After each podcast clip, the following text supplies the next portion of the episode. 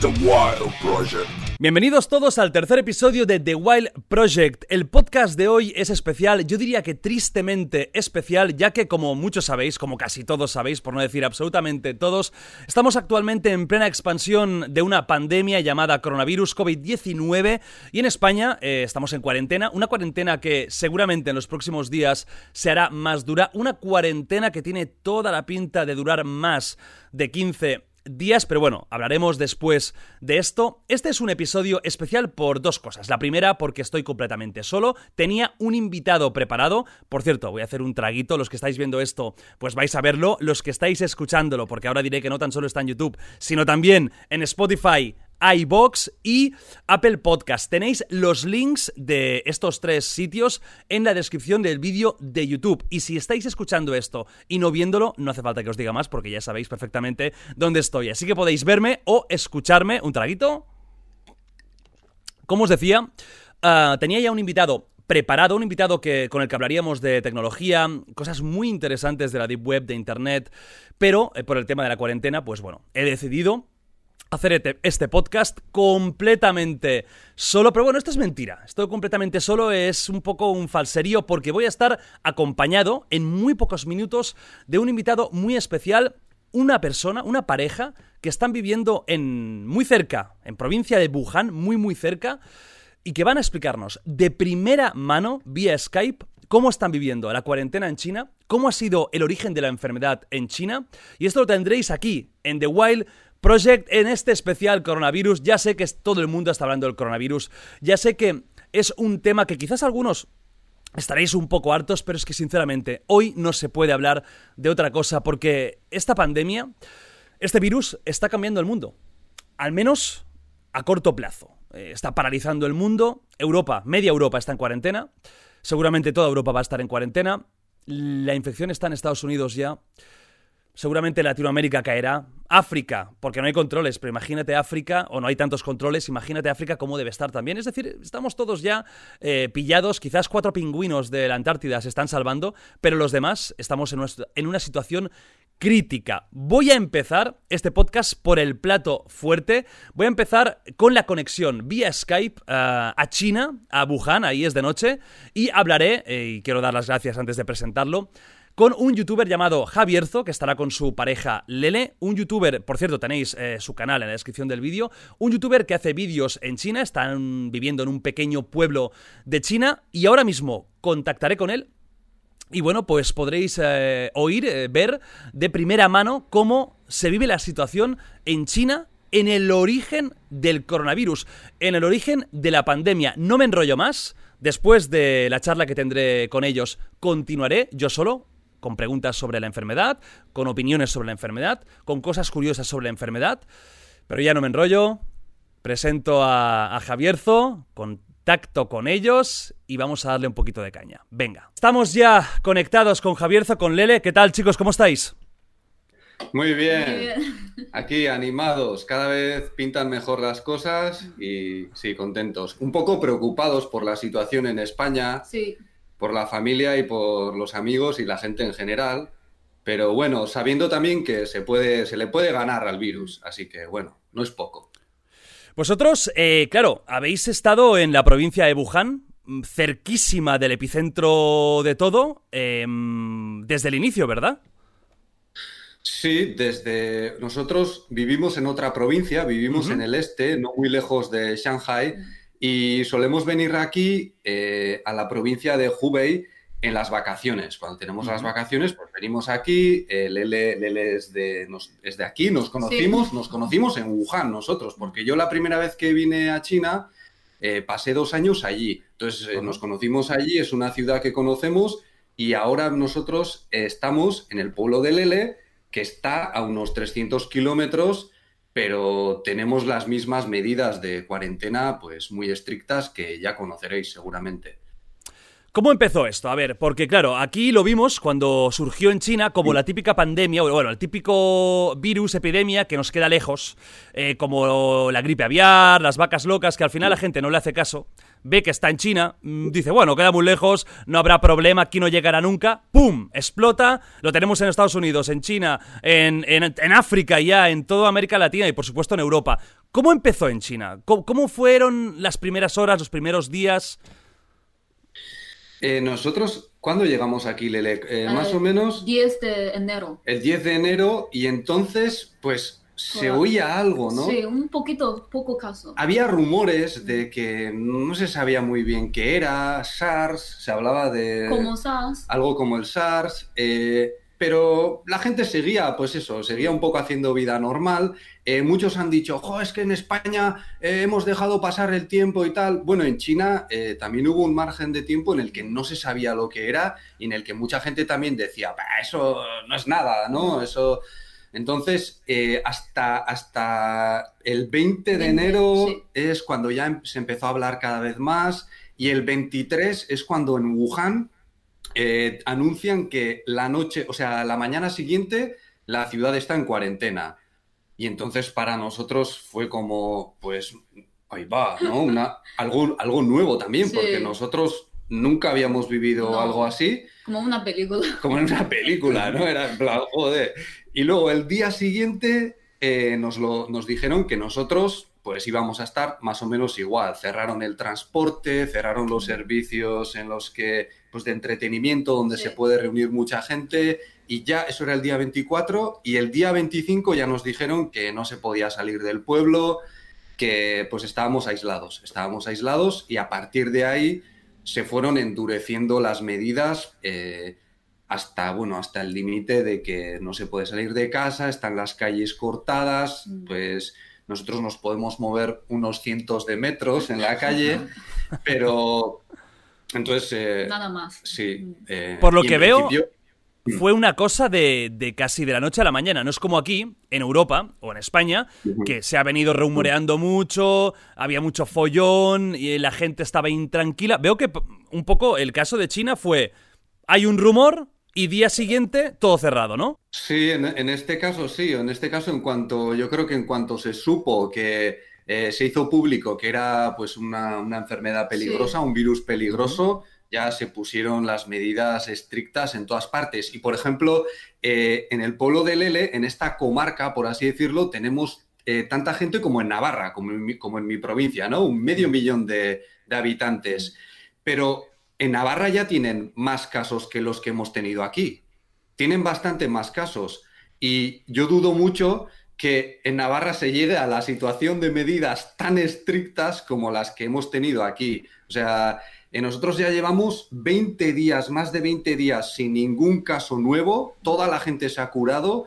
Por suerte no hemos tenido ningún fallecido porque el total de contagiados ha sido de 60 pero 61. pero todavía seguimos con unas medidas muy, muy, muy estrictas. ¿Cuántos días ahora mismo lleváis de cuarentena? Nosotros, desde el 23, 24 de enero, pues más de 50 días. Más de 50, más de 50 días, de cuarentena. Y eh, contadme un poquito para la gente que está viendo esto, ¿qué diferencias, o escuchando esto, qué diferencias hay entre, eh, o creéis que hay entre la cuarentena europea y la cuarentena china. ¿Cómo ha sido la cuarentena china? Contándonos qué medidas hay, qué multas hay, qué restricciones. Pues aquí desde primero, primero fue, o sea, fue aumentando gradualmente eh, las medidas. Primero era, pues eso, ya, ya hemos dicho, lo de los sitios públicos, los comercios se cerraron también, el transporte público. Luego ya no se podía salir del pueblo, estaba todo cortado. Y después, como Mm, siete, diez días después, mm. eh, comenzaron a aplicar medidas más, más serias que fueron de poner puntos de control en, cada, en, zona. En cada zona. Mm. Eh, por ejemplo, en el barrio, pues había diferentes puntos de control con vigilantes. Eh, los vigilantes pues iban con un van todavía con un brazalete rojo Pueden ser funcionarios, pueden ser voluntarios también, son gente que conocemos, gente del barrio, mm. pues como si, yo qué sé, como si gente de la administración en España, pues les hiciesen salir a la calle a controlar que nadie salga a la calle. Pero son gente que no va armada, son gente que lo que puede hacer es decirte no puedes salir de casa, vuelve a casa. Eh, no ha habido que utilizar la fuerza, no hemos visto eh, policía o fuerzas del orden o militares con armas eh, asustando a la gente, ni mucho menos. Y eso, entonces, cuando se, se, pusieron esos puntos de control, pues a veces había que justificar, ¿no? Decían, te decían, ¿a qué vas a pasar? Si quieres pasar a otra zona, te preguntaban, ¿para qué? O a lo mejor tenías que firmar, pero a los pocos días cerraron directamente esas zonas. Porque, por ejemplo, aquí, aquí en España se puede salir por temas médicos, se puede salir si vas a trabajar. En, en, China, por ejemplo, puedes ir a trabajar. ¿Hay, alguna, ¿Hay algún tipo de trabajo que esté permitido? Me imagino que los sanitarios, supermercados o ni eso. El supermercado también puede. o sea, ¿podéis salir a comprar? Al principio se podía salir a comprar. Al principio había tiendas. Luego no. Luego no se podía salir a comprar y por supuesto las fábricas, a ver, eh, la provincia de Hubei es la que ha tenido las medidas más estrictas, que es pues donde estamos nosotros. Mm. Entonces, eh, las fábricas todas están paradas, todo, todo está parado. Nadie ha ido a trabajar hasta el 11 de marzo, que es cuando algunas grandes empresas empezaron a trabajar y también a la gente del campo se le dio algunos permisos para ir a trabajar, para hacer el trabajo para, para por ejemplo, ahora en primavera, para empezar el cultivo, ¿no? Pero, pero no, no, ha sido un parón total. Y si sucede el caso de que una familia no tiene comida en casa, se le ha terminado, o tiene una persona de la familia eh, que está muy enferma, ¿qué soluciones hay? ¿Hay alguna manera de ir a comprar? ¿Hay alguna manera de ir al médico?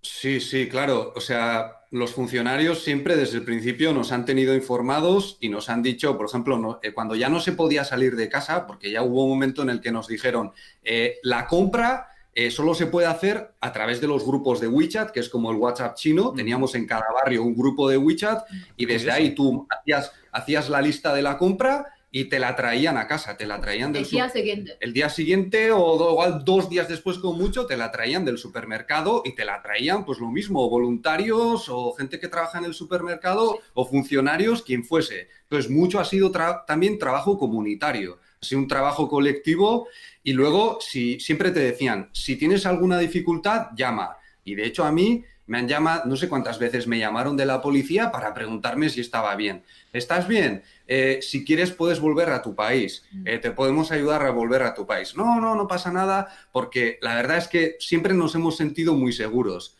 O sea, yo a veces también pienso, igual hemos dado un mensaje demasiado eh, de calma, pero es que siempre nos hemos sentido muy tranquilos, aunque entiendo que, claro, si no hay estas medidas, pues quizás puede ser difícil. También nos han traído, por ejemplo, comida, nos han traído comida que el gobierno compró a los, a los agricultores, les compró, porque ellos no podían trabajar, pues el gobierno les compró las verduras y nos las regalaron. O sea, vinieron dos, tres veces puerta por puerta a traernos verduras a casa, cinco kilos de verduras cada vez. Me encanta que pues digas esto porque, si te soy sincero, en España hubo un momento cuando ya había cuarentena en China que eh, había mucho alarmismo e incluso surgieron varias cuentas de Instagram de personas que en teoría estaban viviendo en Wuhan, eh, dando una imagen de lo que estaba pasando en China muy caótica, eh, con mucha agresividad, como si fuera realmente un, Resident Evil que, está sucediendo de verdad, con la policía cogiendo a la gente sin avisar, eh, los enfermos eh, se los llevaban. Incluso vi un, No me acuerdo cómo se llamaba el Instagram, pero había un Instagram de un chico joven que a través de historias iba mostrando cosas muy. Bueno, muy hardcore, ¿no? esto entonces, lo que habéis vivido vosotros, no tiene nada que ver. ¿Sabéis si en alguna zona de China ha pasado algo similar o ha sido una película que algunos se han montado? Hombre, no sé, puede, haber, eh, puede ha habido muchas historias, ha habido un montón. Eh, puede que algunas sean verdad. Eh, hay que tener en cuenta que es que esta provincia es como Italia, es tan grande como Italia. Entonces, hay, un montón de gente y, por ejemplo, si el gobierno da, tiene un protocolo, pues esos protocolos a lo mejor hay sitios en los que no son tan específicos y a lo mejor no saben cómo hacer. Yo, por ejemplo, el único vídeo, uno de los pocos vídeos que creo que tiene credibilidad es los en los que se ve cómo en algunos sitios mm. cerraron las puertas de, las casas de la gente. Pero claro, es que a lo mejor es una aldea que no se puede cerrar.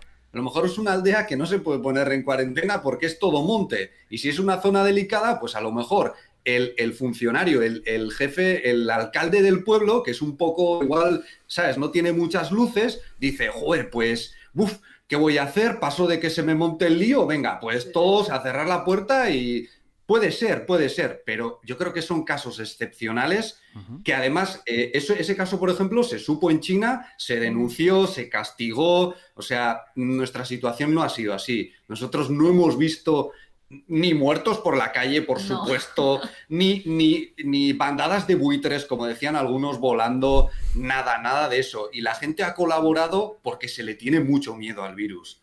Es que la gente, la gente cree yo tenía mucho miedo. La Lele tenía mucho miedo al virus. Es que nosotros, yo, yo cuando empezamos a grabar, a salir a la calle y tal, Lele decía, pero de verdad vamos a hacer. Sí, siempre con mascarilla.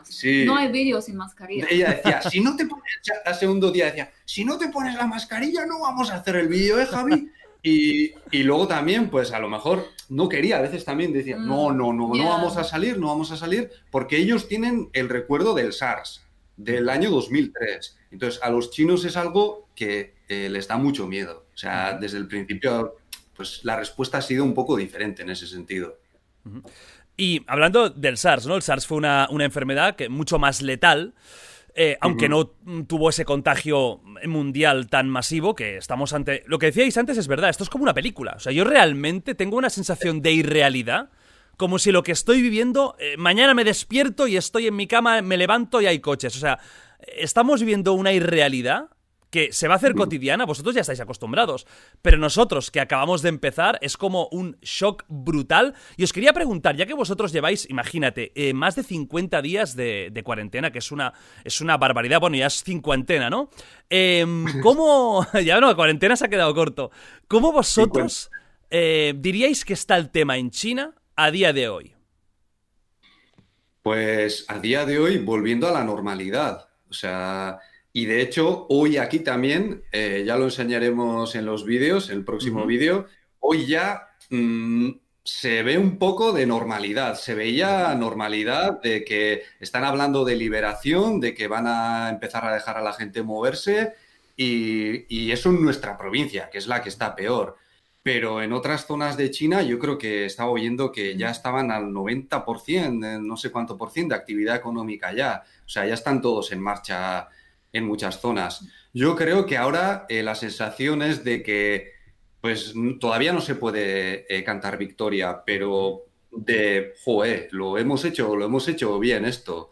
Y, y, yo creo que mucha gente se siente orgullosa, pero al mismo tiempo también, claro, a los chinos les preocupa, ¿no? Ellos dicen, pues esto ha salido de aquí, ha salido de China y quieren ayudar, ¿no? Quieren también que, pues, joder, eh, ¿no? Un poco tratar de a ver si se puede, solucionar la cosa. yo creo que la ayuda, ¿no? Que están ofreciendo también eh, a Italia, a España va un poco en ese sentido también, ¿no? Y, pero bueno, es algo que yo creo que eh, se puede agradecer y que puede, puede también mejorar las relaciones, por ejemplo, entre China y España, etcétera. Puede ser. Hablando de, miedo, ya que decías el tema del miedo, eh, ¿qué pensáis vosotros o qué piensa ¿no? Eh, en China eh, la idea de que, claro, ahora vosotros ya estáis empezando a salir a la calle otra vez, ya va a haber seguramente normalidad. ¿Tenéis mucho miedo de que esto se pueda repetir? ¿De que vuelva otra vez la enfermedad a las calles?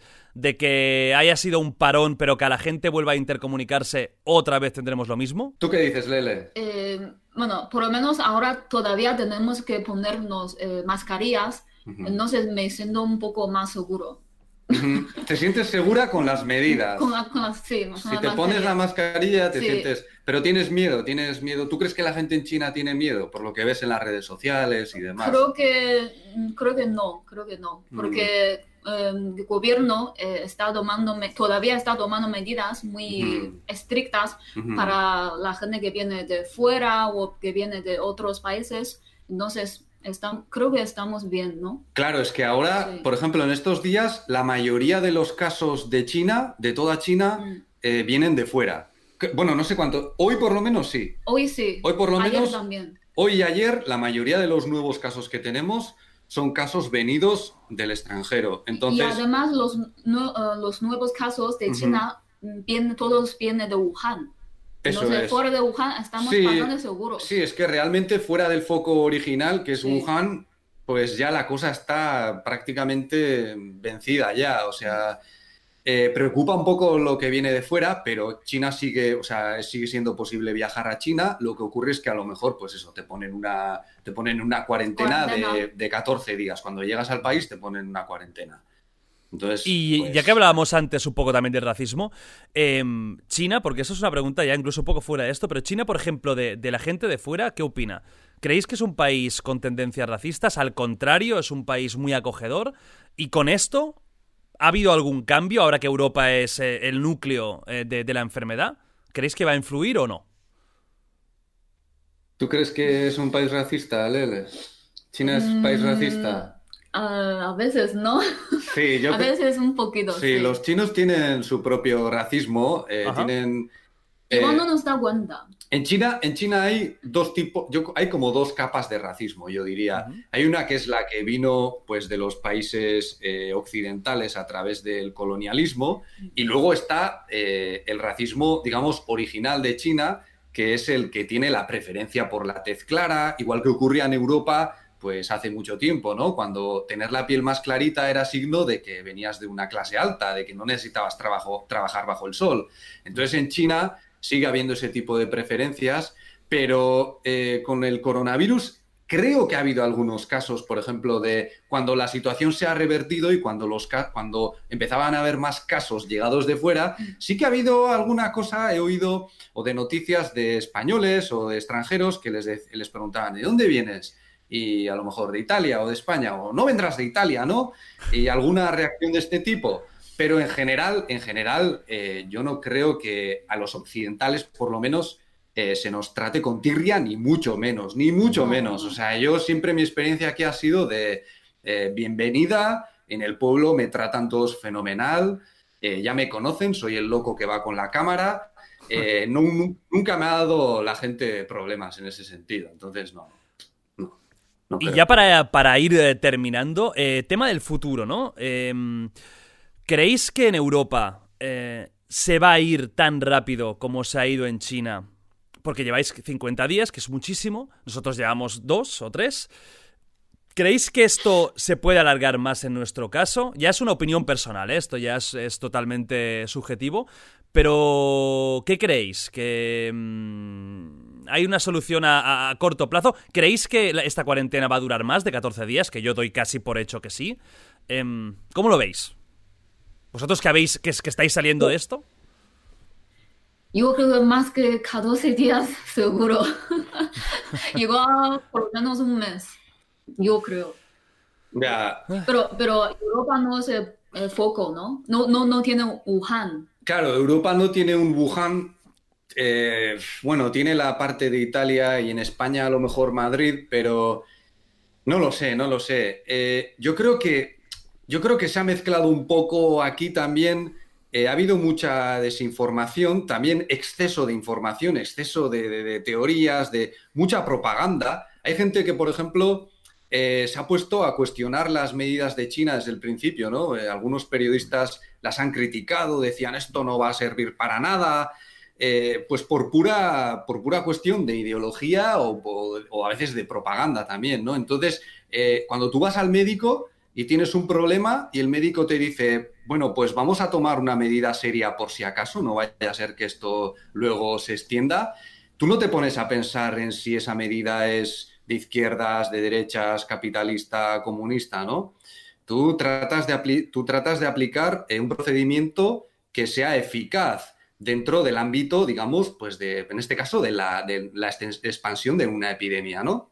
Entonces, yo creo que aquí se han mezclado muchas cosas, eh, se han juzgado mucho las medidas de China por cosas que son irrelevantes, eh, y yo creo que, ¿para qué nos vamos a arriesgar? O sea, mi punto de vista, mi opinión personal, sin ser ningún experto, es que si sabemos que en China ha funcionado, ¿para qué nos vamos a arriesgar a hacer algo que es mucho, mucho menos estricto? Porque en Europa todavía no se han llegado a aplicar medidas tan estrictas como aquí. Aquí ha sido un parón total, un parón total. O sea, en esta provincia nadie ha trabajado, nadie, ni en fábricas ni en ningún sitio. Yo creo que eh, a lo mejor parar, dejar que la gente se quede en casa, no mandar a la gente a trabajar también podría ser buena idea. He visto que en España se está discutiendo un poco de eso, en Italia también, hay gente que se está quejando, trabajadores que están teniendo que ir a las fábricas y yo creo que eso a lo mejor no es buena idea, a lo mejor no es buena idea. Y una pregunta que se me ha ocurrido ahora cuando dices el tema de trabajar, que quería preguntar y, me he olvidado, em, el tema de, las ayudas económicas. Porque claro, si una persona está 50 días sin trabajar, por ejemplo, un autónomo, o incluso un, trabajador de una fábrica humilde que tiene un sueldo que, bueno, vive justo, aquí en China, eh, ¿qué tipo de ayudas económicas, si las conocéis, han habido? ¿O la gente que no ha trabajado durante más de un mes, cómo va a recuperar dinero? ¿Hay alguna forma? ¿Conocéis? Pues, por ejemplo, a medidas que se han aplicado aquí, una de ellas era que si tú tienes un negocio y estás pagando un alquiler, o sea, si estás pagando el alquiler para el local en el que trabajas, vas a estar exento eh, durante esta epidemia. Y decían que, como era tres meses, habían... empresas. Eso es. Una, para pequeñas y medianas empresas, el alquiler por el local en el que se realiza la actividad económica, por tres meses quedaba sin pagar. exento. Y seis meses medio de... Y para seis meses más habían calculado pagar la mitad, pero no hemos llegado a ese, a ese extremo. Y luego, por ejemplo, para los que están pagando préstamos, pues los bancos, porque aquí la banca es estatal, entonces eh, han aplazado los pagos. No tienes que pagar los préstamos hasta que la cosa se resuelva. Y otro tipo de medidas, pues no sé, ha habido ayudas también para la gente pues, que tendría dificultades. De eso también se ha, ocupado mucho la comunidad. Aquí hay un sistema que es el de los comités de barrio, entonces es como la comunidad de vecinos, pero al mismo tiempo es, es eh, administración, es gobierno, y entonces pues ellos han ocupado de, de hacer este trabajo, de, ayudar a la gente. En algunos casos lo habrán hecho mejor y en otros peor. En algunos casos habrá un nivel de corrupción que digas, madre mía, qué desastre, y en otros, pues, de aplaudir. En nuestro caso, no es por ser pelotas ni nada, pero es que nos ha tratado súper bien. O sea, es que yo no me puedo quejar de nada. Y han tenido una paciencia, porque estaba muchas veces la gente aquí en los últimos días, cuando hacía buen tiempo, la gente salía a la calle, ya no se resistía, y, los funcionarios, pues, pues al final no la lían porque, porque al final vas a liarla con el vecino, vas a tener problemas con el vecino, luego, luego cuando se pasa el coronavirus tienes que aguantarle al vecino ahí, ¿sabes? La que se avecina versión china. La que se avecina, eso es, versión coronavirus. Hostia, bueno, pues eh, chicos, eh, ha sido un placer. Eh, me siento privilegiado por poder tener de primera mano el testimonio de, de, alguien que ha vivido, pues, bueno, una situación que ha paralizado el mundo. Ya veremos las consecuencias que tiene esto a nivel socioeconómico para todo el mundo, que van a ser graves porque, bueno, una paralización tan grande de todo, pues es complicado y, esperemos, porque yo también creo que ha sido bueno para, para, mucha gente quizás que está ahora muy triste o está muy preocupada, que si China ha salido, que China es un país masivo, muy rural, con zonas muy complicadas de controlar, y China ha salido y está saliendo. Creo que es una muy buena noticia para todo el mundo, para, para países súper desarrollados, con muy buena sanidad, que esto se puede superar, que no va a ser fácil, que habrá alguna recaída, es posible, pero que lo importante yo creo que es tener claro eh, que se tiene que portar una persona hoy en día bien, que tenemos que ser conscientes, solidarios hacia la gente mayor. Y yo creo que si vosotros habéis salido de esto, es muy positivo para la gente que esté escuchando, viendo esto, que coño, que se puede salir, me cago en la puta, y que, hostia, tiramos para adelante y, y de esto. Si queréis añadir alguna cosita antes de cerrar conexión. Nada, yo no lo habría dicho mejor. Yo creo que eh, la conclusión que has ofrecido es la que, es la, que habríamos dado nosotros mismos. Así que nada, por nuestra parte, muchos ánimos a todos. Se puede, o sea, al virus se le puede ganar. Entre todos, eso sí, entre todos hay que, hay que hacer el esfuerzo.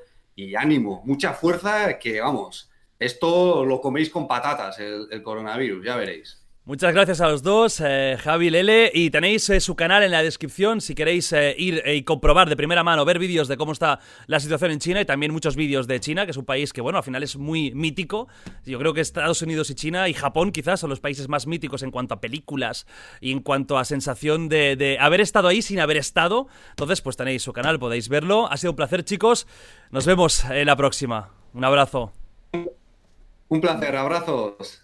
Adiós. Hasta luego. Ha sido una conversación muy provechosa. Creo que es un grito al optimismo pero yo creo que con esta enfermedad tenemos que tener eh, claras dos cosas. Podemos hacer coña, podemos hacer cachondeo, no es el fin del mundo, el coronavirus no va a exterminar a la humanidad, pero sí que es algo que nos tenemos que tomar muy en serio, aunque hagamos memes, aunque hagamos cachondeo, que va a morir gente, va a morir bastante gente, sobre todo gente mayor, luego también hablaré de ello.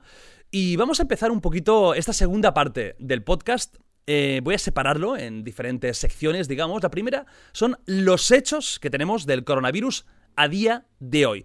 Cosas que son em, hechos incontestables, realidades, a día de hoy, que estamos en 16 de marzo de 2020, la primera. Y esta es una cosa que, bueno, eh, es triste siendo europeo, pero Europa se ha convertido hoy en día en el núcleo principal del coronavirus. No es China, no es Corea, no es Irán, es Europa. No voy a dar datos exactos, diré que aquí en España estamos cerca de los 10.000 infectados y más de 300 muertos, en una subida exponencial rapidísima de momento. Pero digamos que los países que peor están de Europa pues son Italia, España, Francia, Alemania, países muy grandes, países muy desarrollados y países que van a pasar unos días, que vamos a pasar unos días complicados. Hablando de la letalidad, ¿no? Que es algo eh, que mucha gente está debatiendo, la letalidad del coronavirus. ¿Cuánto mata el coronavirus? ¿Cuánto de mortales? ¿Qué peligro hay de que si yo eh, cojo el coronavirus me muera? Aquí creo que hay buenas noticias, no perfectas, pero sí buenas noticias. El virus ahora mismo, eh, se dice, ¿no? Lo de está entre un 2 y un 4% de mortalidad. Se está viendo que en estados como Italia es diferente. Por ejemplo, en Italia están casi en el 6% de, de mortalidad. En España, si no me equivoco, también estamos cerca del 5, un poquito más del 5% de mortalidad. Pero esto no es porque el virus al 100% de la humanidad lo mate en el 5% o en el 6 o en el 7 o en el 8. Esto es porque hay muchísimos, muchísimos, muchísimos casos asintomáticos, casos eh, con sintomatología muy leve, que no están dando positivo, bueno, no se les está haciendo la prueba de coronavirus, por lo que son personas que pasan la enfermedad, podríamos decir literalmente, sin enterarse, sin despeinarse, pero que han tenido el virus dentro, han infectado a otras personas, son portadores, pero no hay nadie que les haya dicho, oye, tú tienes el coronavirus y lo has superado. Por lo tanto, estoy seguro de que la mortalidad real del coronavirus sería mucho menor de lo que realmente parece que pueda ser. Como decía, Europa es el foco, la situación en Italia es muy complicada y yo creo que España está pasando algo que es curioso, puede parecer incluso divertido porque estamos repitiendo lo mismo de Italia pero una semana antes y es curioso que, y lo divertido lo digo porque es irónico, que no hayamos aprendido de lo que está pasando en Italia. Porque es que el ritmo que llevamos es muy parecido al de Italia, que seguramente, bueno, es seguro el país de Europa que peor lo está pasando. Eh, hemos visto todas las imágenes típicas, ¿no? De los eh, balcones llenos de gente, los DJs ahí poniendo sus canciones. Déjame deciros una cosita de los DJs, ¿no? Vamos a hablar de los DJs en los balcones, de las casas que están en cuarentena. Eh, iros a tomar por el puto culo. Os odio. Porque a mí que no me gusta la música chumba chumba, tengo que aguantar, bueno, que estéis ahí con el... Iros a la mierda, bueno. Tenía que decirlo, ¿eh? No he podido aguantarme.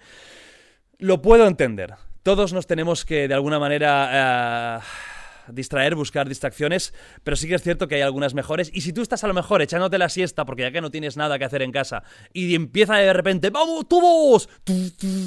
A lo mejor te cagas en sus muertos. Así que por favor, DJs de, de las comunidades, al menos avisad con unas horas de antelación, en plan, oye, a las 8 sesionaca, y quien no quiera ya va a cerrar ventanas, ya va a cerrarlo todo, y no va a, no va a permitir que ese ruido infernal llegue a, sus, hogares.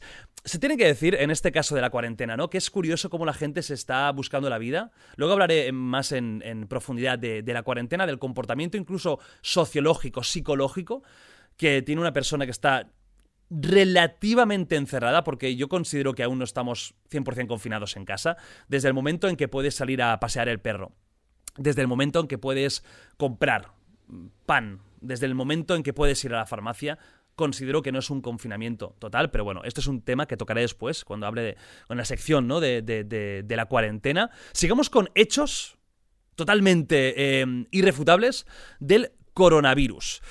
Parece ser que China, y esto es una muy buena noticia, ha encontrado el paciente cero. ¿Qué es el paciente cero? Pues es el paciente que origina una enfermedad que luego se convierte en epidemia, que en este caso se convierte en pandemia. Tengo aquí la información y es curioso porque... Em, a ver, no se sabe con exactitud si es el paciente cero, pero sí que es el paciente más antiguo que se ha encontrado hasta el momento. Es un hombre de 55 años que se infectó con el coronavirus el 17 de noviembre de 2019. Lo ha superado, está vivo.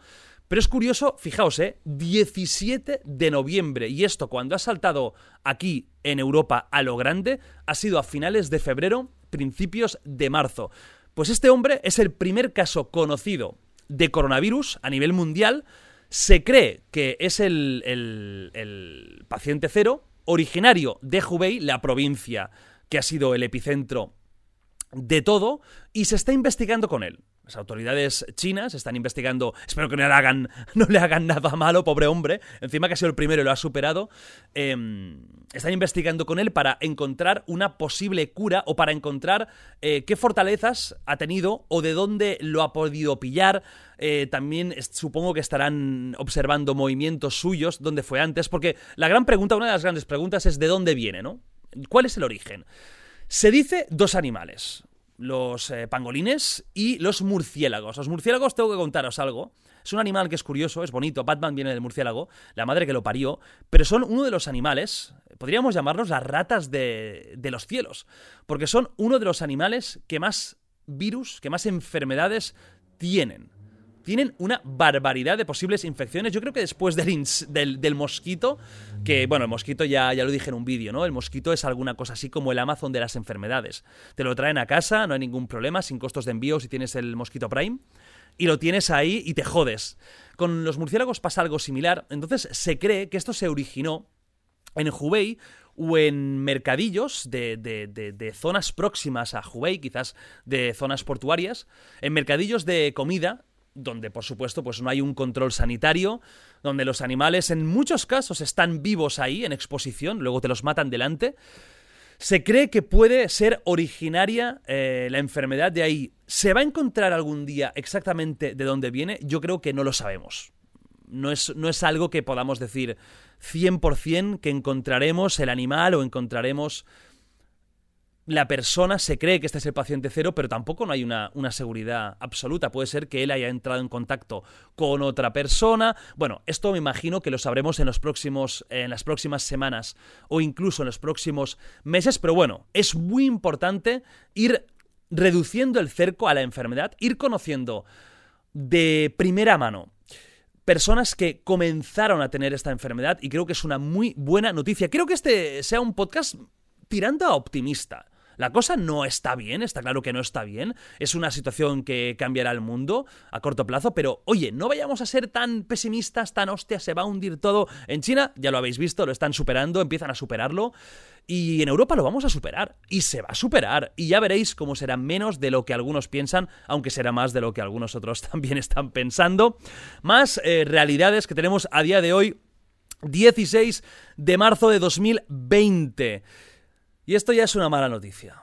Vamos a de lo bueno a lo malo. Eh, se está comprobando de que bastantes pacientes, un número importante de pacientes que han superado la enfermedad, que están con el alta hospitalaria, tienen los pulmones, ah, van a quedar secuelas en sus pulmones. Por ahora no hay datos detallados de qué tipo de pacientes, si son pacientes que ya tenían patologías pulmonarias previas, como podría ser pues, personas que tuvieran pues, algún tipo de, fibrosis quística o tuvieran eh, neumonías semicrónicas.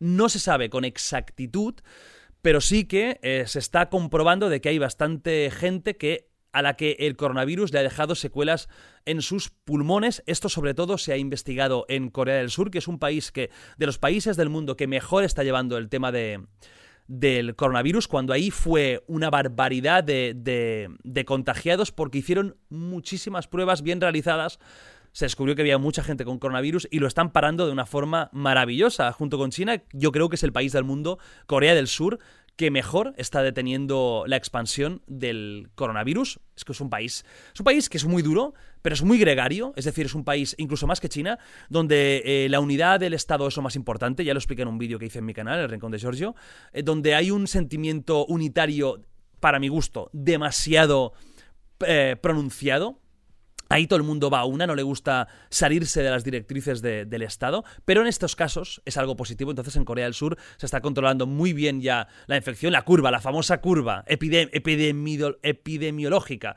Eh, se, está, se está frenando y está bajando como si fuera un soufflé que empieza muy fuerte y luego para abajo, pues eh, está bajando bastante. Y lo que os comentaba, se está haciendo sobre todo estudios ahí en Corea del Sur con pacientes que ya han superado la enfermedad y se está encontrando esto. Por supuesto, no es en el 100% de los pacientes, pero por lo que he leído sí que es un porcentaje, podríamos decir, importante, cercano al 20%. Pero, repito, no han dado datos de si son em, pacientes con enfermedades previas que al final a lo mejor ya tenían el pulmón jodido y simplemente están viendo que se ha agravado un poquito, ¿no? Una persona sana, una persona joven, yo creo, yo creo, es opinión, no soy un experto, ¿vale?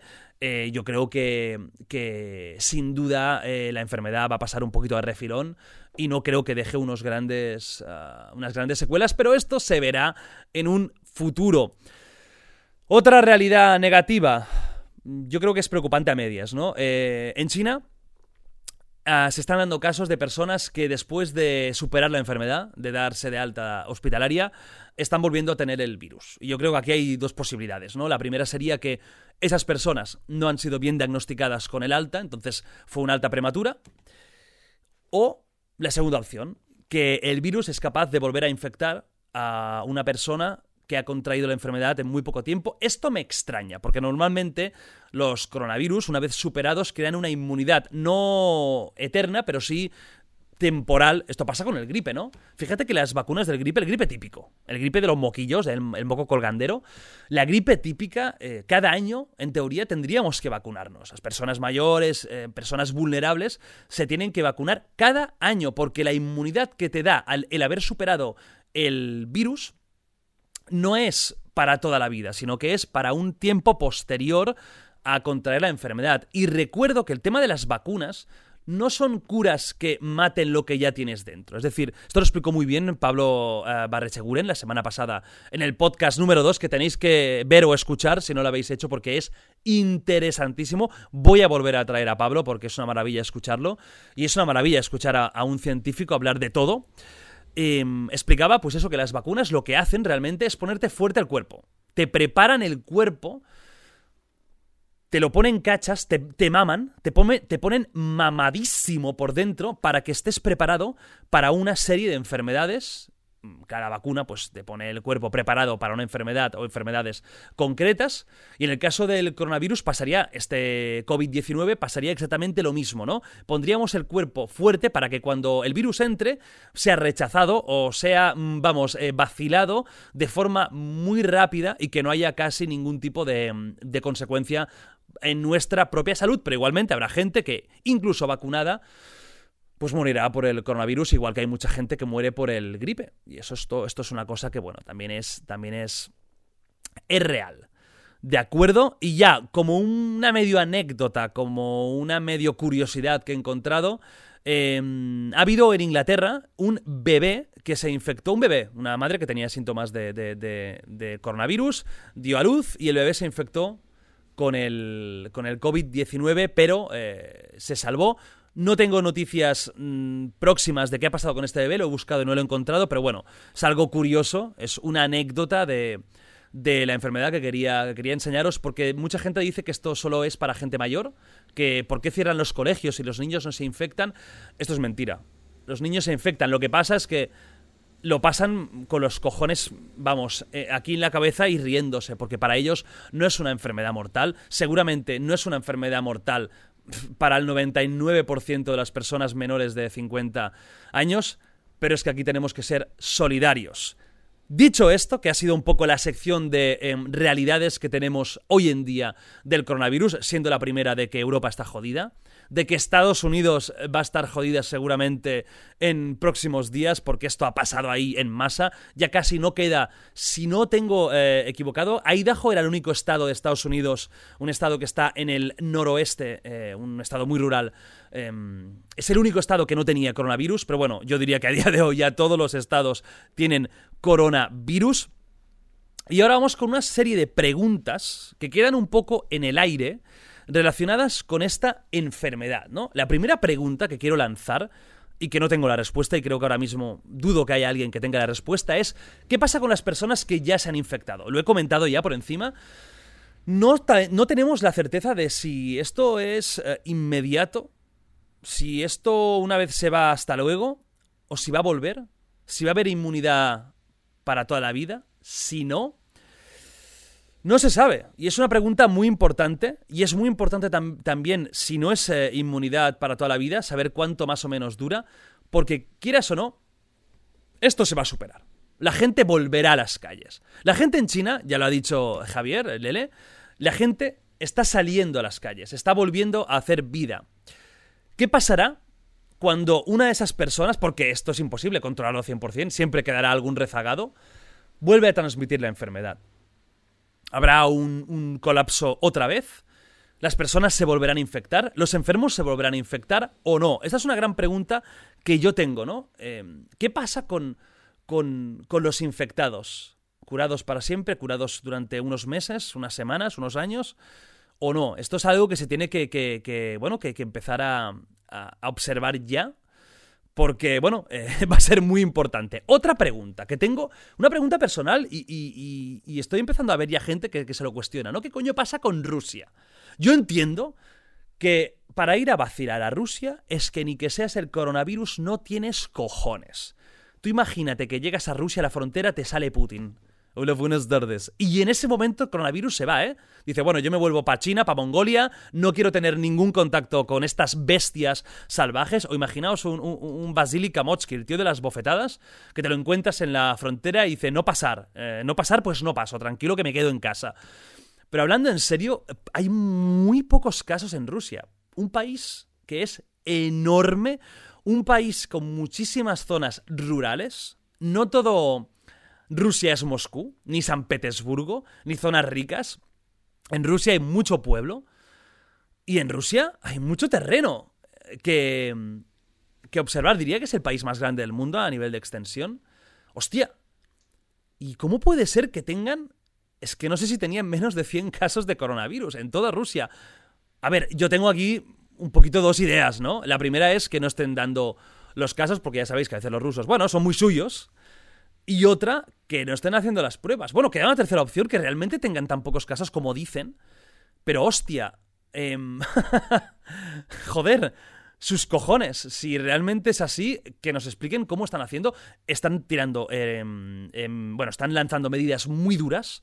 Esto sí que se sabe, que están lanzando medidas durísimas, controles policiales, controles fronterizos. Pero es que esto ya lo está haciendo mucha parte de Europa y están pillando el coronavirus en masa. China lo hizo y durante unos días pillaron. Entonces, bueno, eh, creo que el caso de Rusia es un caso a estudiar para conocer qué está pasando. Otra pregunta, ¿no? que tengo yo es el tema de África, los países eh, subdesarrollados africanos.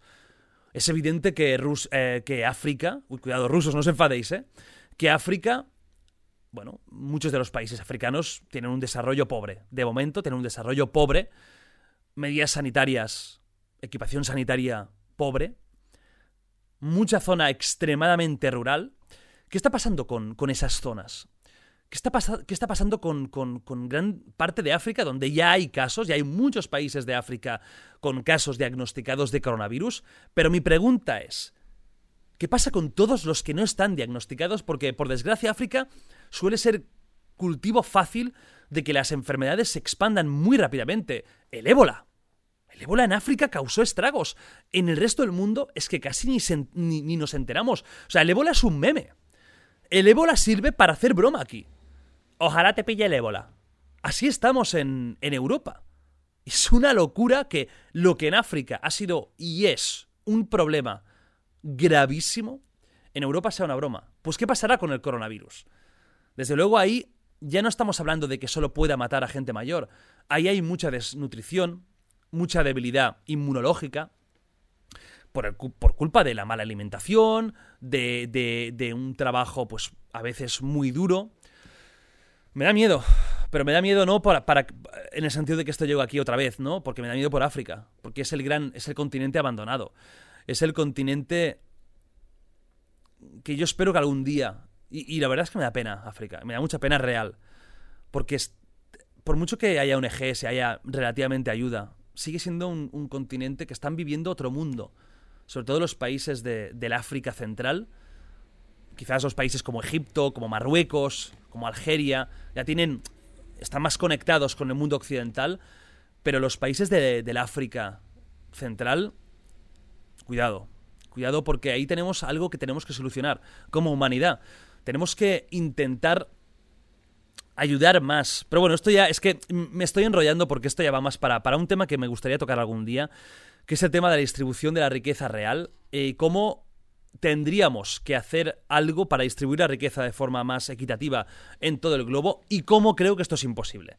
Porque a la vez que lo pienso, luego me centro y digo, vale, ¿todo el mundo estaría dispuesto a dar el 40% de, de, de su bienestar para que en África o para que en países muy pobres vivan mejor? No. La realidad es que no.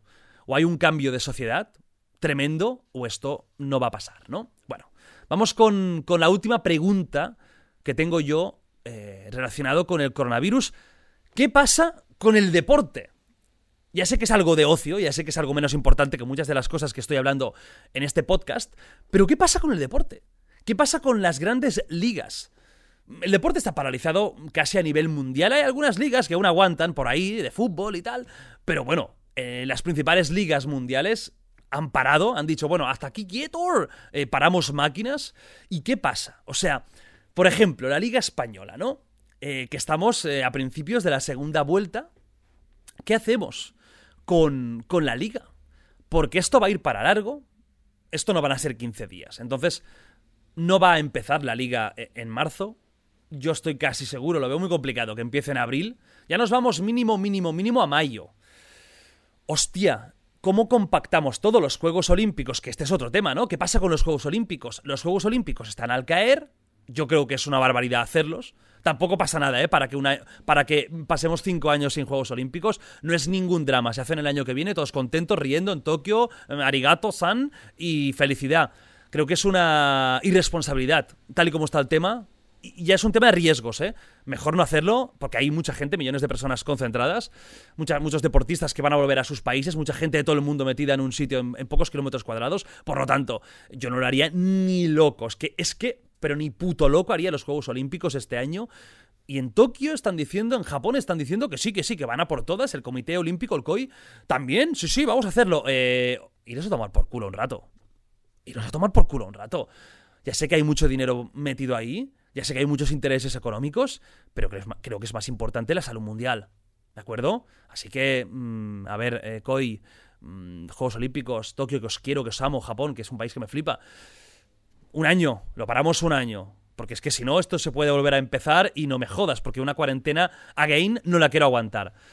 Así que, por favor, eh, vamos a centrarnos con el tema de, los deportes que no son tan importantes. Pero hablando del fútbol, aquí hay, tres opciones, ¿no? En las ligas. La primera opción es, vamos a dar como campeones los que ya están.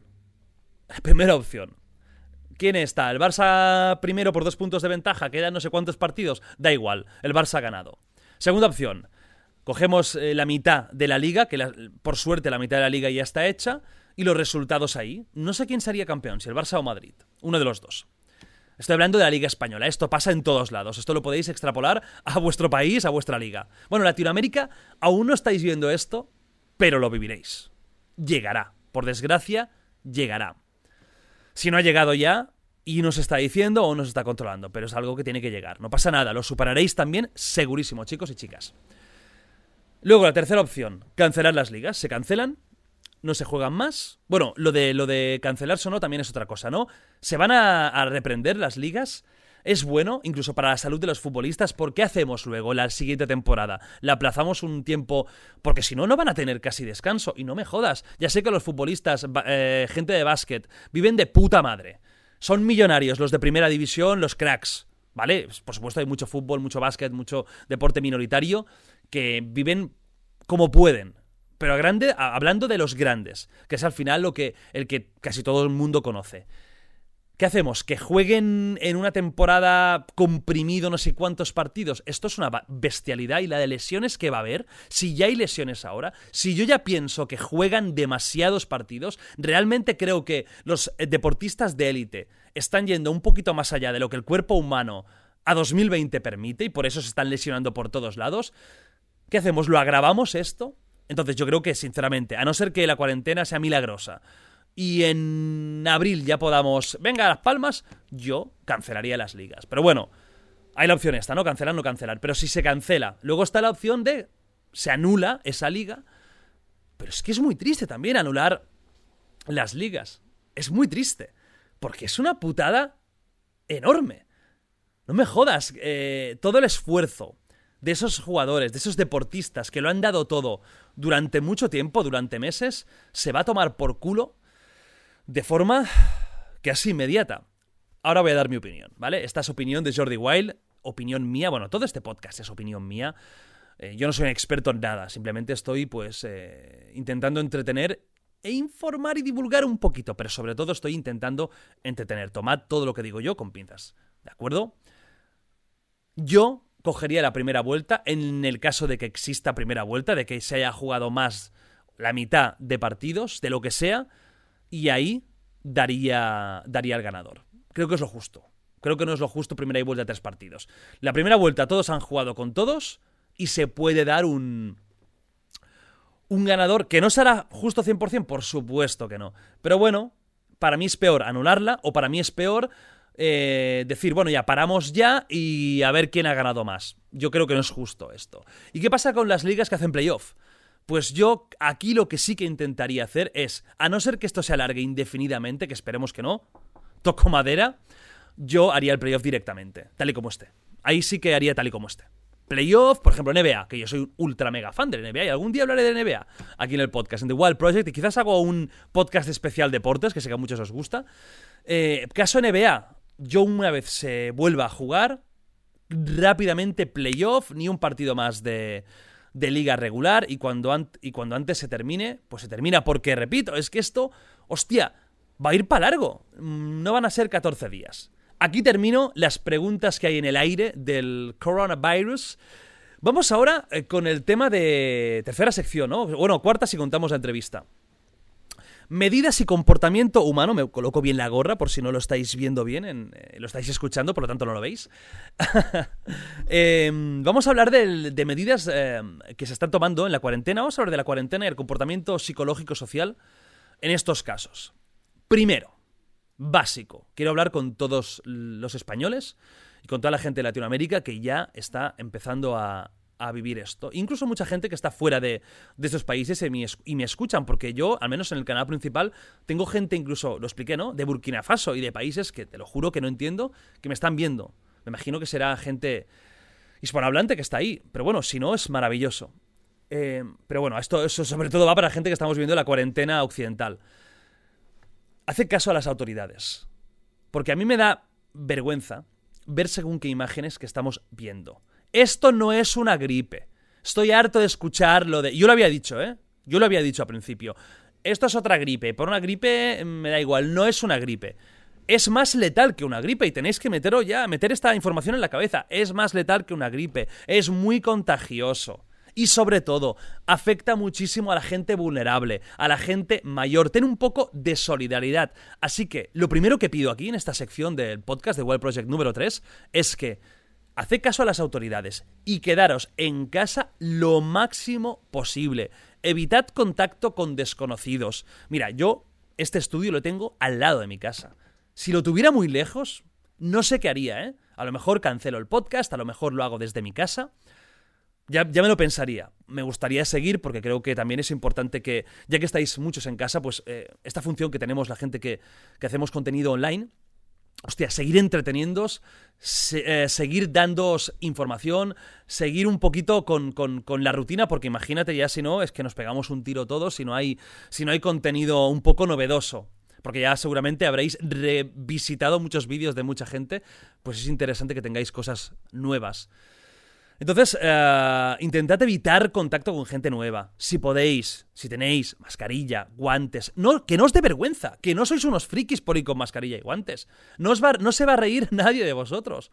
Si tenéis la mala pata de que vais al supermercado a comprar un poquito de pan, lubricante, lo que queráis, y, y el dependiente no lleva la máscara, y tenéis la puta mala pata que es un paciente casi asintomático, que no está diagnosticado, y al hablar suelta un, microorganismo, suelta una micro, un microsaliva, pimba por ahí, buenas tardes, y os entra dentro por no llevar la puta máscara, que por supuesto puede entrar igual porque puede entrar en las mucosas de los ojos, bueno, pero hay menor, hay menos riesgo, por lo tanto, si salís, que no os dé vergüenza. Yo, por ejemplo, tengo una putada y es que tenía una máscara de mierda, porque me compré una de mierda pensando que iría bien, y se me ha roto la tira. Entonces ya voy a mirar de mañana comprar una, ni que sea online, ni que sea por internet, porque la mía se me ha roto y me jode bastante porque yo sí que, bueno, eh, prefiero tomar estas medidas. Y soy un chulo, y soy un tío muy echado para adelante, y no me da vergüenza. No me avergüenza ir con, con mascarilla. Y creedme que yo tengo miedo de pocas cosas y, y, y, por desgracia me he pegado mil veces y, muchas cosas me dan igual. Y no me siento mal, poneros la mascarilla, que no cuesta nada. ¿Vale? Luego, tema del pánico, del coronavirus. ¿Cuál creo yo que es la clave de que estemos viviendo en algunos casos una situación tan caótica y con tanto miedo y con tanto pánico? Hemos hablado antes, antes con Javier y Lele y nos decían que ellos tenían mucho miedo porque ellos han vivido ya situaciones muy similares como el SARS, que fue una enfermedad peor que el coronavirus, mucho más mortal. Creo que el SARS sí que estaba realmente cerca del 10% de letalidad, que es una barbaridad para una enfermedad así, que se contagia rápidamente. Es una barbaridad, creedme. Y ellos tienen miedo porque han vivido situaciones similares. Pero ¿qué pasa en Europa? ¿Qué pasa en Estados Unidos? Yo creo que hay miedo, hay pánico, porque es algo completamente nuevo. Es lo que comentábamos antes con, con Javier, que es como una película yo me siento como que no es real esto. Imaginaos, yo hoy tenía pensado hacer un podcast totalmente diferente, tenía un invitado preparado, eh, mi realizadora que está aquí conmigo, que es la que, la que cambia de cámara, la que lo hace todo.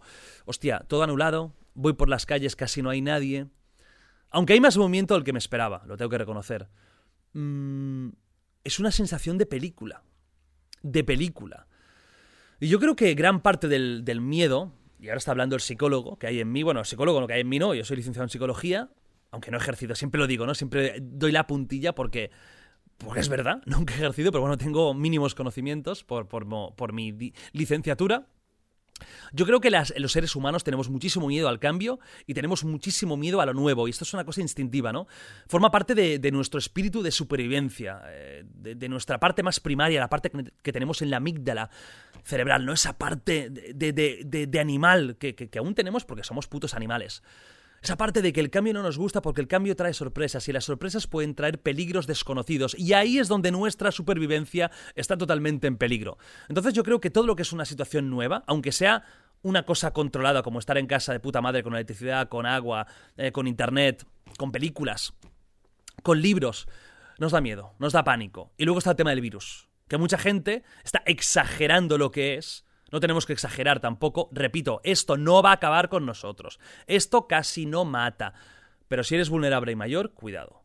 Pero casi no mata a un gran porcentaje de la población. Vamos a, vamos a desdramatizar un poco, pero también vamos a decir que para evitar que esto vaya más, tenemos que portarnos bien. Pero creo que el pánico, el gran pánico, viene porque esto es algo nuevo. No estamos acostumbrados y al no estar acostumbrados pasa lo que pasa.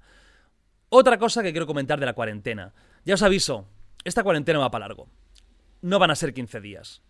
Imposible. Porque llevamos ya 2-3 días con la cuarentena y en España casi somos 10.000. Cuando empezó la cuarentena, si no me equivoco, éramos... éramos, yo no estoy infectado, ¿eh? pero eran eh, 4.000 infectados, habían 4.000 infectados. ¿Qué quiero decir con esto? Que esto va para largo, chicos, chicas. Paciencia, paciencia. Y yo espero que el, que el gobierno eh, cierre según qué trabajos. Trabajos que, que, que pueden comportar una afluencia masiva de personas, como pueden ser fábricas, como pueden ser según qué tipo de, de, trabajos eh, de entretenimiento donde haya mucha gente, porque al final yo aquí estoy solo como la una. Y a lo mejor si la semana que viene la cosa está bien, puedo contactar con algún colega que no tenga nada y estamos los dos solos, sin ningún tipo de, de, enfermedad, quizás me atrevo a hacerlo, pero seremos dos personas. Pero claro, un plato de televisión donde hay al mínimo 25 personas, no sé hasta qué punto, o una radio donde hay también mucha gente, no sé hasta qué punto esto se tiene que parar o no. Ya, ya no quiero decir que sí, ¿eh? Pero bueno, tengo mis dudas. Pero lo que está claro es que no no van a ser 15 días. Yo tengo mi opinión, mi cálculo, sin ser experto, viendo lo que ha pasado en China. Yo creo que mínimo 30 días. Van a haber 30 días de cuarentena mínimo. Es mi opinión de no experto, ¿vale? Estoy diciendo lo que yo, comparando y viendo, creo que va a suceder. Seguramente con 25 o con 22 ya sería suficiente, pero aquí prefiero que nos pasemos de cautos que no. Que vayamos a los chulos. A lo bueno, ya, ya no hay muchas enfermedades. Ha bajado la curva. ¡Venga a toda la calle! ¡Venga, cabrones! ¡Viva el Barça! ¡Partidazo en las gaunas! No, no, prefiero pecar de cagao y que esto no se alargue tres meses más a estar dos semanitas en casa, extras, y eh, cerrar antes el tema. Más eh, historias de, de la cuarentena. Vamos a hablar de España, ¿no? Ahora me voy a centrar en España y en el comportamiento de algunos, que es que la verdad es que es para pegarles con la mano abierta.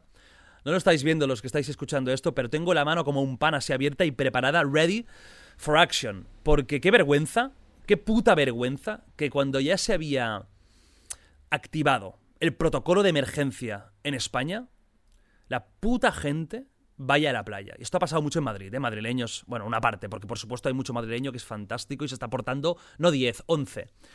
Pero hay muchos que sois unos desgraciados. Os lo digo así de claro, sois unos putos desgraciados. ¿Creéis que es el momento para coger al niño e iros a la playa, o iros al campo, o iros al parque donde sabéis que hay mil personas más? ¿Creéis que es el momento? Sinceramente, ¿so desgraciados? ¿Sabéis que estáis jodiendo a mucha gente con esto? A muchos sanitarios que van a tener que trabajar, que se están arriesgando a infectarse cada día. ¿Sabéis que estáis jodiendo a mucha gente mayor? Que es la más vulnerable, a mucha gente que ha pasado cánceres, que, tiene enfermedades pulmonares, que quizás ya tiene una neumonía muy chunga. ¿Sabéis que estáis jodiendo a estas personas? Para ir a la puta playa. Porque muchos aquí se han pensado que esto es, bueno, unas vacaciones mmm, semi-remuneradas, porque va a haber ayudas del gobierno, no sé hasta qué punto.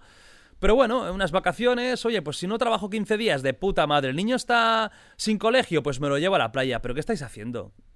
¿Cómo puede ser que el día siguiente de decretar el estado de emergencia hayan imágenes del. de. Mm, eh, la Sierra de Madrid, que es una. bueno, o varios parques o zonas de senderismo de la Sierra de Madrid, de Madrid con a lo mejor 300 coches. Vamos a poner que de media en cada coche hay dos personas. Ya son 600 personas que más o menos estaban por ahí. ¿Os dais cuenta de lo que estáis haciendo? De verdad, y yo entiendo que hay gente que tiene dificultades para estar en casa porque su casa es una puta mierda. Yo he vivido en casas así. Yo antes de YouTube vivía en una casa de veintipocos metros cuadrados. Yo sé lo que es no estar a gusto en, en mi casa. Me hubiera vuelto loco. Por supuesto. Pero igualmente lo haría por solidaridad. Para no ser egoísta. Me quedo en casa. Yo qué sé, pues me hago maratones, intento hacer mínimo ejercicio, hago flexiones, abdominales. Algo haría pero no me voy a dar por culo a los demás. Por supuesto, saldría a comprar, si tengo perro, saldría a, a, a, mm, sacar al perro, eh, si tengo que ir a la farmacia, iría. Vale, entendible. Si tengo que salir a trabajar, voy. Entendible, no pasa nada. Pero salir a la playa... Hostia, no me jodas. ¿En serio? Tener un poco de cabeza. O la gente que, que va a dar paseos. O la gente que ha ido a correr porque esto se saltó un eh, domingo. Un sábado por la noche se avisó. A partir de domingo, todo el mundo quieto en sus casas. Cuarentena. Solo se podrá salir en, en, contadas ocasiones como trabajo, médico, etc. Hostia puta. Y el puto domingo, los domingueros de los cojones saliendo a correr y con la bici, tío. Ojalá hubieras encontrado una, una piedra y te das de cabeza con esa bici. Porque es que te lo han dicho muy claro, ¿eh? No puedes salir si no es una, cosa importante. Irte con bici o irte a correr, lo siento mucho, no es importante. Hostia, yo, por culpa de una operación de hombro, y yo que soy una persona ultra activa, llevo meses sin poder hacer, por ejemplo, algo que me encanta, que es pesas. A mí me encanta levantar hierro, me encanta. Yo no voy obligado, es que me gusta. La sensación de esfuerzo, de superación, de, quemar el músculo, me encanta. Y no estoy haciéndolo y no me he muerto. Si tú tienes que estar un mes sin hacer deporte, lo estás. Igualmente en casa, si tienes una casa mínimamente grande, no, ves, no vives en un piso de 20 y pico metros cuadrados como vivía yo, puedes hacer cositas. ¿Vale? Así que por favor, un poco de conciencia, un poco de cabeza, un poco de solidaridad hacia los demás. Un poquito solo. Vamos a más eh, temas de la cuarentena. Esta cuarentena, ¿por qué es importante? ¿Cuál es el motivo real? Real. Real. Porque realmente mata esta enfermedad a gente mayor. Aquí sí que no es una exageración. Personas de más de 60 años, cuidado. Más de 70, mucho cuidado. Más de 80, hostia puta. Para todos aquellos que tenéis padres mayores, que tenéis eh, abuelos. Porque mis padres no son ultramayores, pero tengo miedo por ellos. Yo sufro por ellos. Yo no estoy haciendo la puta cuarentena cuando tengo unas ganas que me muero de ir a dar vueltas, de ir a correr, porque eso sí que puedo hacerlo ahora de hacer cosas, hostia, de quedar con los amigos, de, de, hacer unas cervecitas. Me muero de putas ganas de ver a mi pareja, que es algo que, me mata por dentro. Pero me estoy jodiendo por mis padres, por abuelos, por gente mayor, por gente con, con problemas inmunológicos, gente que está con la quimioterapia o que tiene cáncer por esta gente. Y es que esta gente sí que tiene un riesgo real de morirse por la enfermedad tiene un riesgo 100% real de que esto les afecte y les haga daño. Y hablando de personas vulnerables, voy a eh, hablar de un tema ahora, hostia, que es, es increíble, es propio de un loco, de un hijo de puta o de un genio si sale bien, que yo creo que no. Boris Johnson. Vamos a hablar de Boris Johnson, primer ministro británico y creo que la persona después de Donald Trump con peor pelo del mundo, con peor peinado del mundo, o sea, son personas, Donald Trump y Boris Johnson, que han nacido con una peluca puesta que es suya, que es la putada. Porque es un pelucón que flipas, pero lo jodido es que es su pelo. Yo he visto eh, gente tirando el pelo a Donald Trump y es real, ¿eh? O sea, ese gato muerto que tiene en la cabeza es real. Boris Johnson es de, la escuela. Es de la escuela de mi genética, mi genética me ha dado una ardilla muerta en la cabeza y no me escondo. Porque yo te digo una cosa, raparte no cuesta nada. Pero bueno, vamos al, tema, ¿no? Eh, Boris Johnson dijo lo siguiente. Voy a leer primero sus declaraciones. Debo sincerarme con ustedes, con el público británico. Muchas más familias van a perder a sus seres queridos antes de tiempo. Esta es la peor crisis de salud pública en una generación. ¿Por qué lo de muchas más familias van a perder a sus seres queridos antes de tiempo? Os voy a contar cuál es la idea de Boris Johnson para superar el coronavirus. No hay restricciones, casi. Em, no se han cerrado los colegios, ni las universidades. Pueden haber aglomeraciones de, de gente. Si hay un concierto, puede haber un concierto. No sé qué pasa con las discotecas, pero hace tres días estaban abiertas. Es decir, restricciones básicas de contacto eh, entre personas, las típicas, ¿no? De lavarte las manos 20 veces, pero poquísimas, poquísimas, poquísimas restricciones. ¿Y por qué ha decidido Boris Johnson hacer esto? Pues porque él lo que, lo que dice es que es mejor jugar el all la carta mágica, de sacrificar posiblemente, porque no es 100% seguro, de sacrificar posiblemente a las personas vulnerables, a sacrificar y joder la economía y que por culpa de una mala economía del país, ahora que tampoco está en la Unión Europea, se han acabado las ayudas.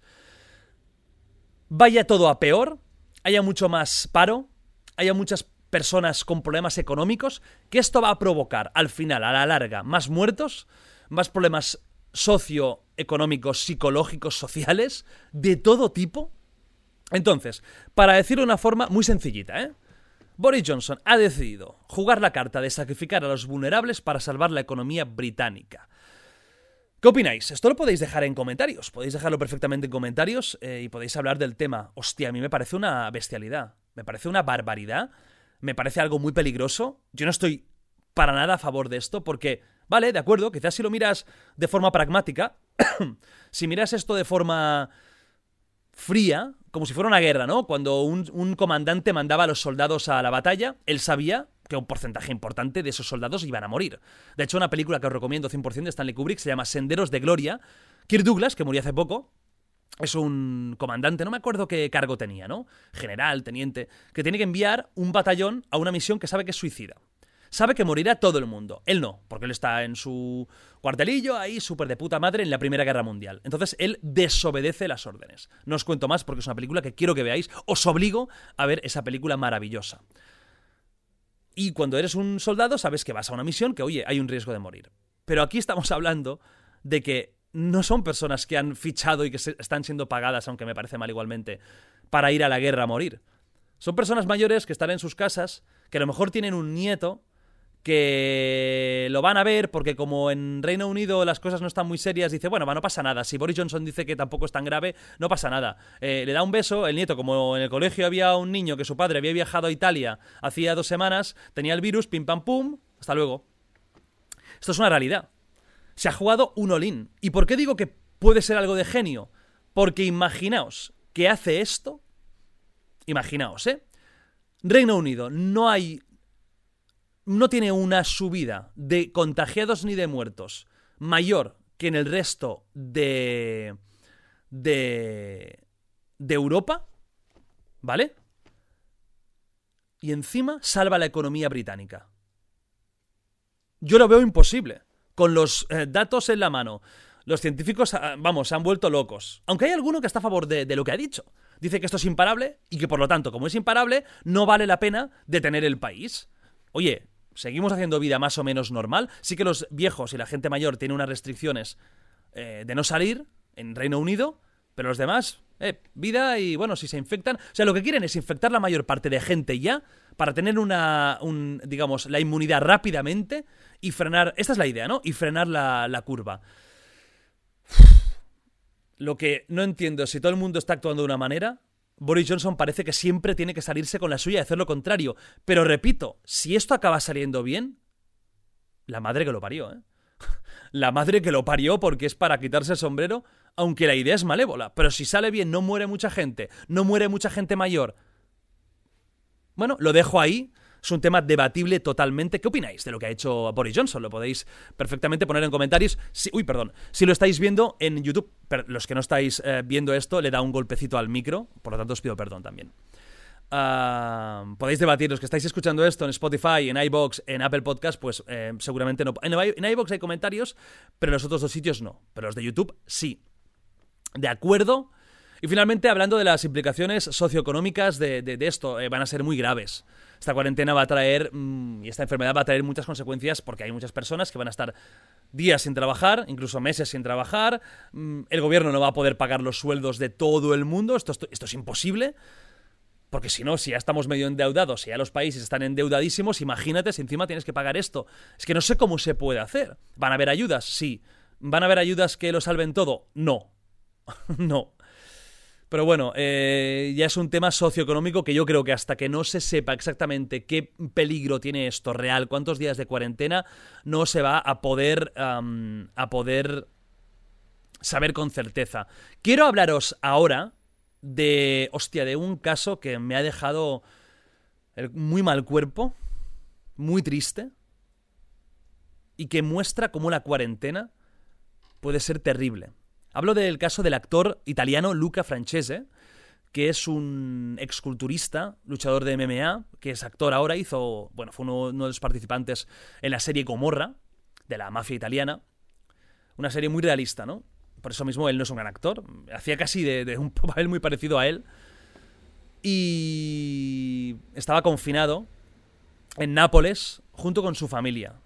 Con su hermana, el marido de su hermana, hijos familia, ¿no? Porque ya sabéis que los italianos, sobre todo los italianos del sur, italianos de la mafia, ¿no? Esa zona de Nápoles, Sicilia, la islita, son personas muy familiares. Hay una valoración extrema de la reunión familiar, mucho más que, en España y mucho más que en, el norte de Italia, que son muy parecidos al europeo clásico. Pero el sur de Italia es extremadamente familiar. Entonces estaban reunidos su hermana era epiléptica. Y os digo era epiléptica, lo digo en pasado, porque y voy a poner por aquí, ¿no? Algún fragmento del vídeo. Es un vídeo duro, no porque haya sangre, no porque haya gore, o porque se ve algo muy escatológico. Es un vídeo duro porque está él hablando a cámara y detrás, en la cama, está su hermana muerta.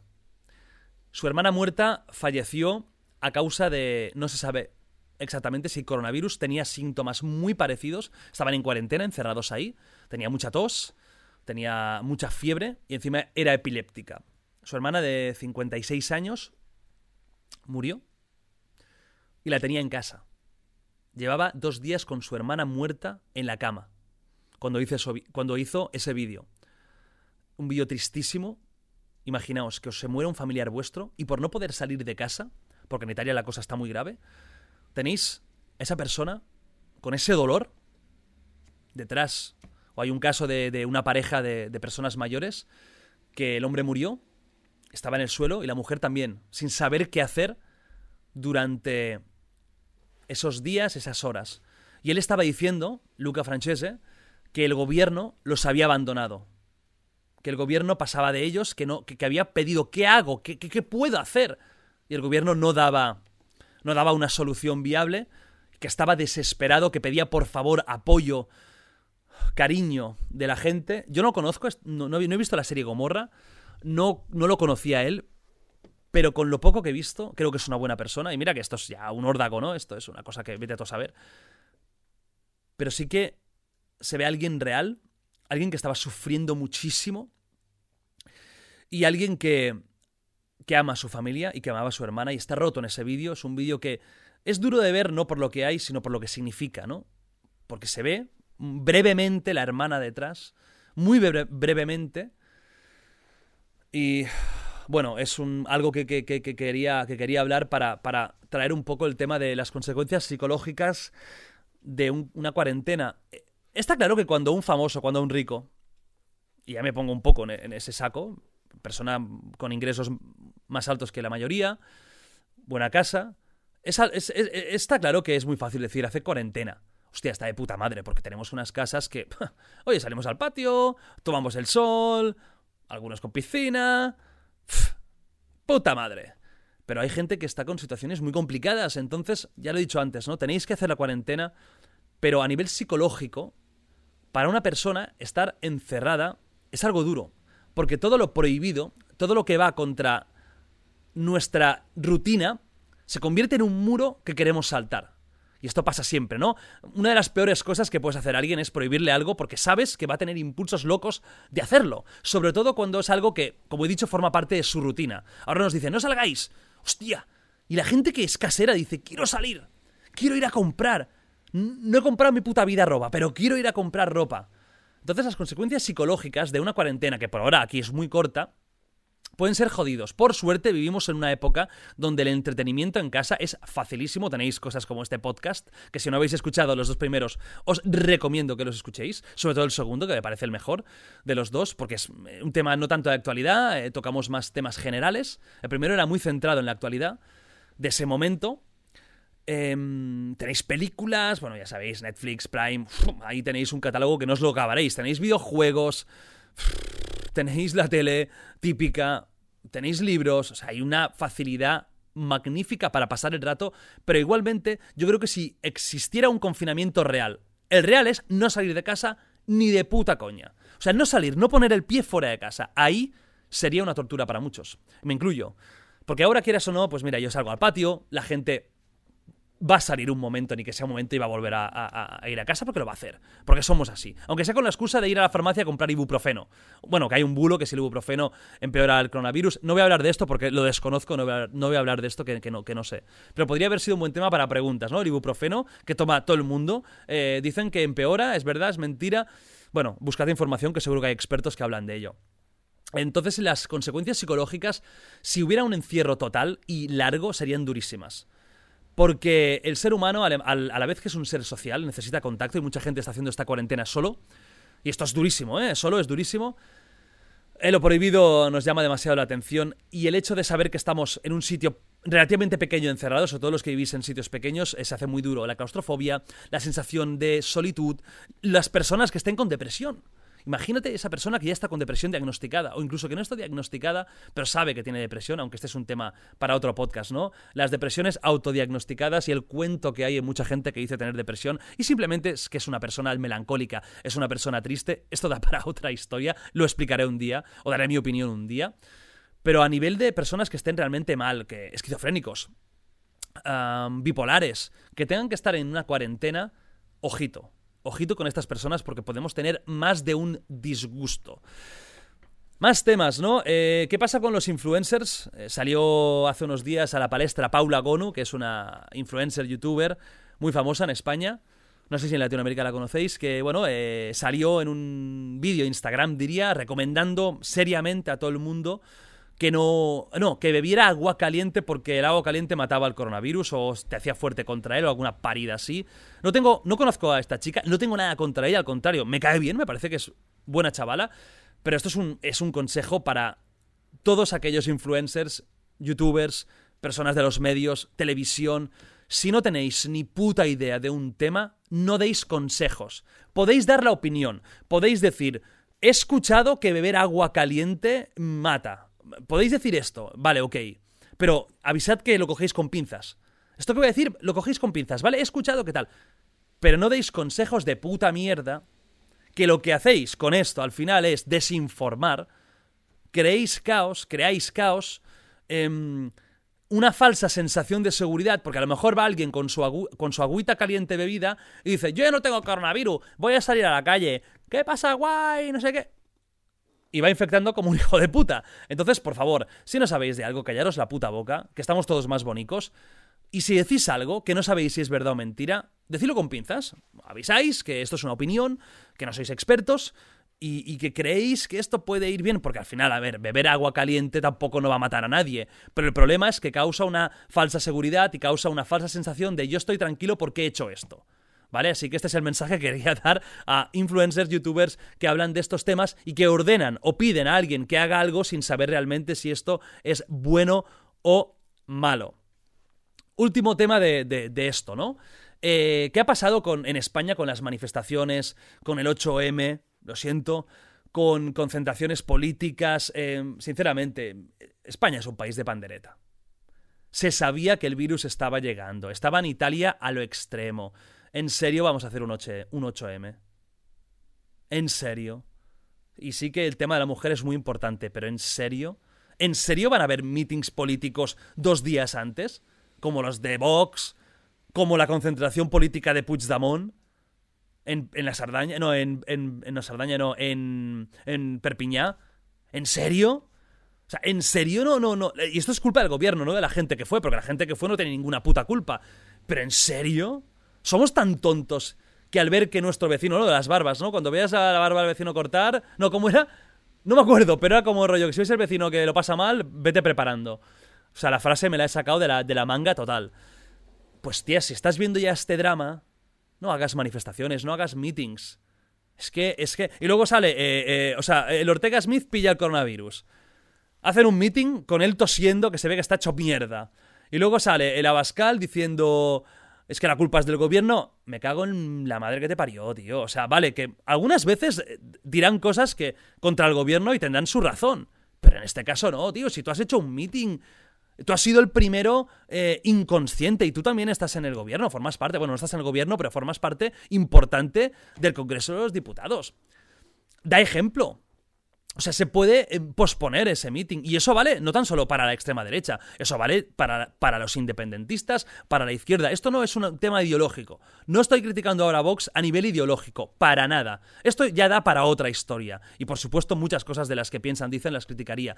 Pero esto no va para, para, el tema de, ideología, va para el tema de concienciación. Si ya está el tema fatal, hostia, no hagas una mega reunión donde, se, donde haya 600, 1000 personas, 1200 y más, si tiene síntomas. Y esto también, como digo, no va solo para Vox. Podemos. Pablo Iglesias, su mujer diagnosticada con coronavirus. En cuarentena. En teoría era al haber tenido contacto, cuarentena estricta. Y el tío va con sus dos cojones colganderos al consejo eh, especial que hubo del gobierno para hablar del tema de, del tema de, esta crisis que estamos viviendo y para las medidas que, teníamos que, o que tenían que, tomar para intentar parar esto, ¿no? El tío va sin mascarilla porque dice que el internet no le, va, no le va bien. Pues mira, pues ahí el teléfono, el manos libres. ¿Tampoco te va bien el teléfono? Eh, luego no podemos ir dando lecciones es que no podemos ir dando lecciones. Si un Pablo Iglesias con esta situación va y se reúne con otras 10, 12 personas, más las personas que habrían fuera de cámaras. No podemos hacer esto, es un poco de tener cabeza. Si tu mujer ha salido diagnosticada, y yo entiendo que habrás tenido contacto en los 15 días anteriores a que saliera diagnosticada, porque se sabe que el coronavirus tiene una incubación entre 2 y 14 días, más o menos. Hostia, por favor, un poco de cabeza eh, a todos los partidos, a, todo el mundo. Os lo pido por favor, de rodillas. ¿Vale? Dos últimos temas, acabo sección de, de, de, mm, de esto, de... de del tema de la cuarentena, ¿no? Y las medidas.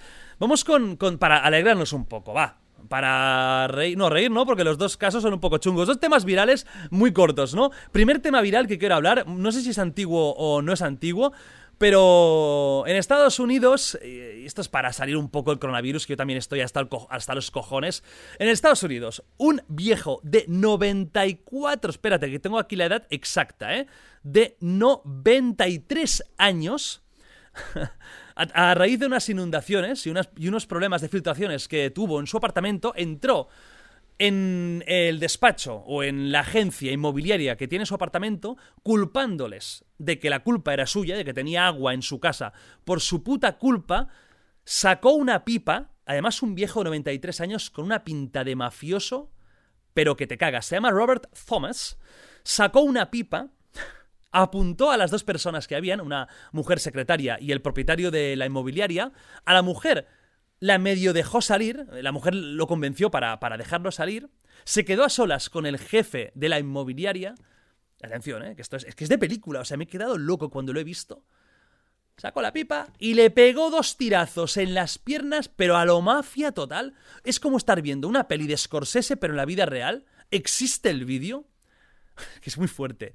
Le pegó dos tiros y me estoy riendo porque por suerte fueron tiros superficiales, no tiene ninguna secuela importante, el pobre hombre eh, puede andar, todo perfecto, pero le pegó, le pegó dos tiros, que se nota, hostia, sí se nota que no es la primera vez que dispara ¿eh? a una persona, con la frialdad que lo hizo, con la chulería que lo hizo. En una parte, digo, sus cojones, ¿eh? O sea, este es un gangsta, gangster real.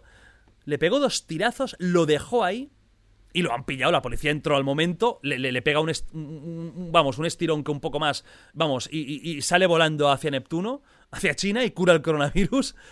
Y bueno, es un tema que quería eh, traeros porque ha sido curioso. Y el siguiente tema, ah, bueno, referente a este tema, que, hay otra cosa, ¿no? que quería deciros, ha sido juzgado ya, porque esto ha ido muy rápido. Em, y lo pillaron y claro, por supuesto le ha caído, le ha caído, creo que no hay el, veredicto aún, pero el tío con sus dos cojones eh, ha explicado que bueno, que, no quería matarlo, solo quería hacerle algún rasguño. O sea, su frase literal ha sido no quería matarlo, simplemente quería hacerle algún rasguño, ole sus cojones. Y ya sabéis que en Estados Unidos da igual que tengas 100, que tengas 30, le va a caer muchos años. Yo creo que este hombre ya va a morir en la cárcel.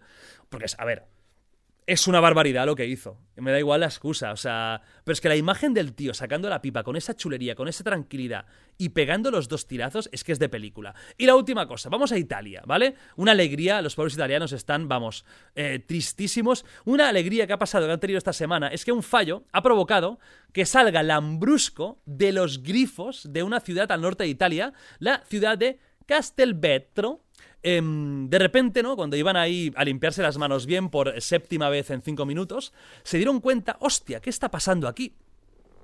Ah, está saliendo agua roja que huele como a vino, ¿no? Huele a lambrusco. Cogieron sus vasicos, lo pusieron así y efectivamente era lambrusco. Se ve que hubo un problema en una empresa de, de vinos de la región y eh, hubo una fuga, la fuga se filtró por las cañerías, entonces se traspasó a las casas de este pueblecito, porque es un pueblecito muy pequeño, esto no podría, creo no podría pasar en una ciudad.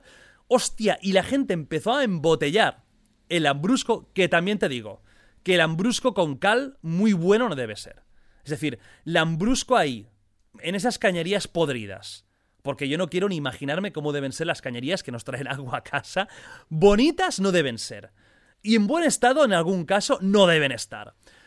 Pues los cabrones empezaron a embotellar ya tienen ahí Lambrusco para pasar esta cuarentena, cincuentena, eh, cientena, sin ningún tipo de problemas. Y bueno, al final ya solucionaron el problema, se ha acabado el Lambrusco gratis para todo el mundo y con este toque un poquito alegre, porque bueno, quieras o no, pues el tema de la pandemia no es el tema más alegre del mundo, termino este tercer The Wild Project.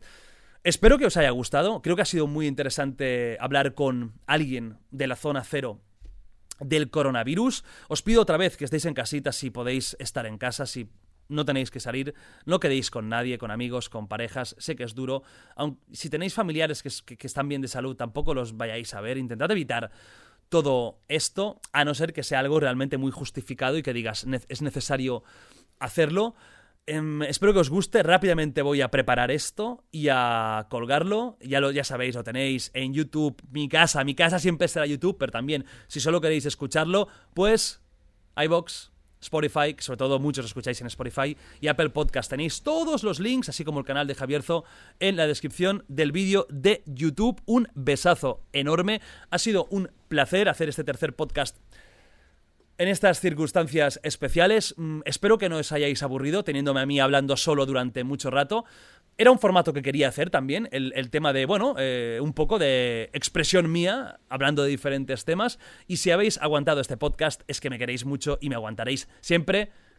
Que vaya todo muy, muy bien. Nos vemos en el cuarto episodio de Wild Project en una semana, cada lunes, aquí. Un abrazo.